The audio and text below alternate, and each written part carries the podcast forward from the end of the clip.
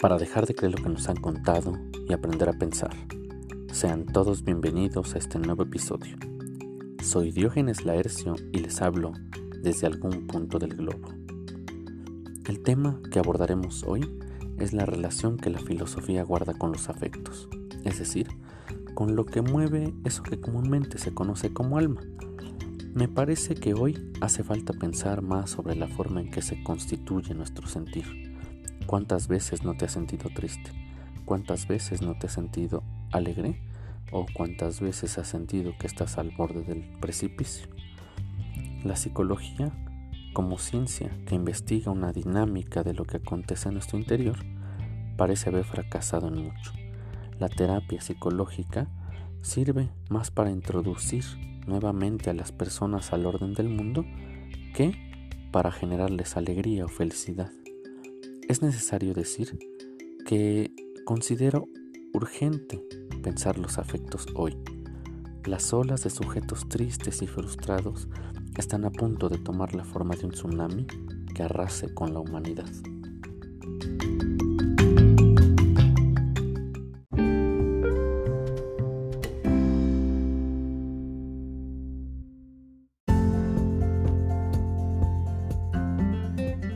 Antes de hablar sobre el alma, me gustaría decir que pienso que dicho concepto quizás sea el que ha logrado pervivir casi intacto a través de los siglos. Todos los seres humanos podemos decir que lo que es interno a nosotros y que no cambia es el alma. Sin embargo, como todo concepto, este tiene su historia. Desde las primeras reflexiones de Platón, encontramos que se dice que el alma es inmortal y que se encuentra separada del cuerpo los padres de la iglesia cristiana hicieron uso de esta caracterización para tratar de comprender algunos de los misterios de la fe y profundizaron en la idea de que, en efecto, entre el alma y el cuerpo hay una separación inconciliable. Al alma le corresponde el conocimiento de Dios, al cuerpo la posibilidad de un sentir que habría de ser desdeñable, pecaminoso y horrendo. En ese contexto podríamos decir que es en el que se circunscribe el problema de los afectos. ¿Por qué menciono todo esto? Lo digo porque pienso que para poder comprender ampliamente cómo es que llegamos a donde estamos, hay que tratar de pensar cómo se estructuran las ideas a lo largo del tiempo. El amor, la tristeza, el odio, la envidia y hasta los celos fueron abordados por filósofos como Descartes y Spinoza y hubo otros tantos tratados filosóficos que intentaron explicar lo interior a lo humano en cuanto a sus afecciones. ¿Por qué? Porque no hay nada que suceda en el alma que no suceda también en el cuerpo. Pequeña observación que habría que tener en cuenta hoy.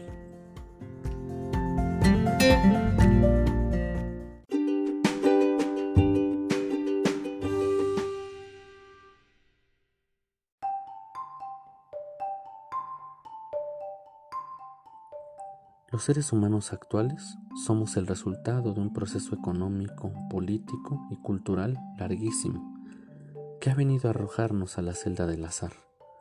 Cada uno de nosotros se encuentra sujeto a lo que el mundo ofrece y rara vez solemos rechazar su manjar.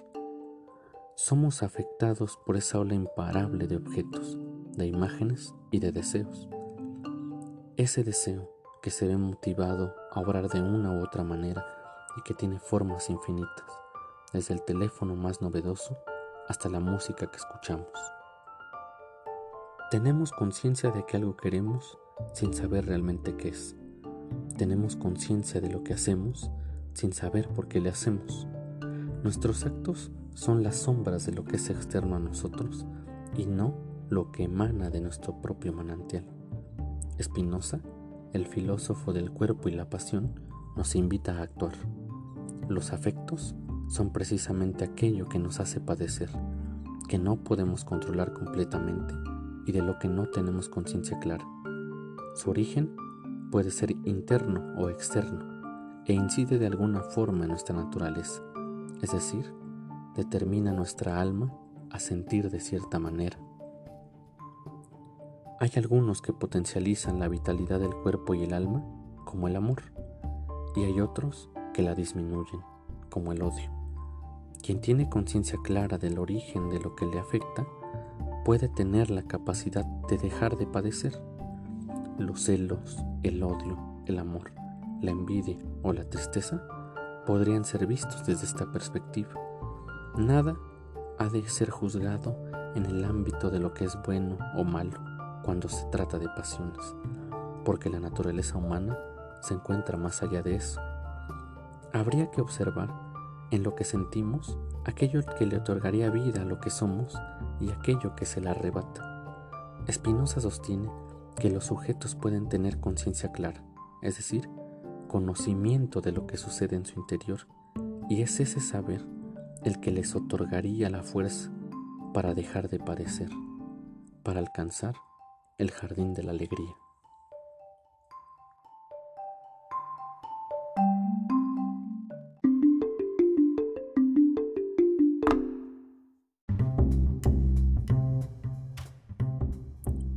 ¿Qué es entonces la alegría y qué sería la tristeza? La alegría es el acto más elevado de vitalidad. Es la posibilidad que tenemos de gozar, de reír y hasta de llorar, siempre y cuando tengamos conciencia clara de lo que nos hace sentir así. Un sujeto alegre sería un ser activo, un ser que cifra su existencia en el saber de lo que le pasa, un ser libre. La alegría está estrechamente ligada a la vida, a los órganos y al cuerpo de carne y hueso. La tristeza sería precisamente la fuerza contraria. Es el desconocimiento de lo que nos hace sentir de cierta manera. Es el efecto de la disminución de nuestra vitalidad. Los sujetos tristes generalmente han dibujado el perímetro de su cuerpo con los colores de pasiones que ellos mismos ignoran, y su piel, sus ojos y sus pasos describen su desdicha. ¿Sabes qué es lo que te hace sentir como te sientes? ¿Has pasado tu vida enojado sin saber bien a bien por qué y con quién? ¿Cuál es la causa de tu descuido, de tu dolor o de tu melancolía? Te invito a que te lo preguntes, a que te introduzcas en el terreno inconmensurable de tus pasiones, para después de indagar, elegir la alegría y por lo tanto la libertad. Si te interesó el tema, puedes acercarte a la ética de Spinoza o al Tratado de las Pasiones de Descartes. Te invito a que me sigas en mis redes sociales. Siempre respondo y me alegra mucho recibir sus mensajes para dejar de creer lo que nos han contado y aprender a pensar. Adiós.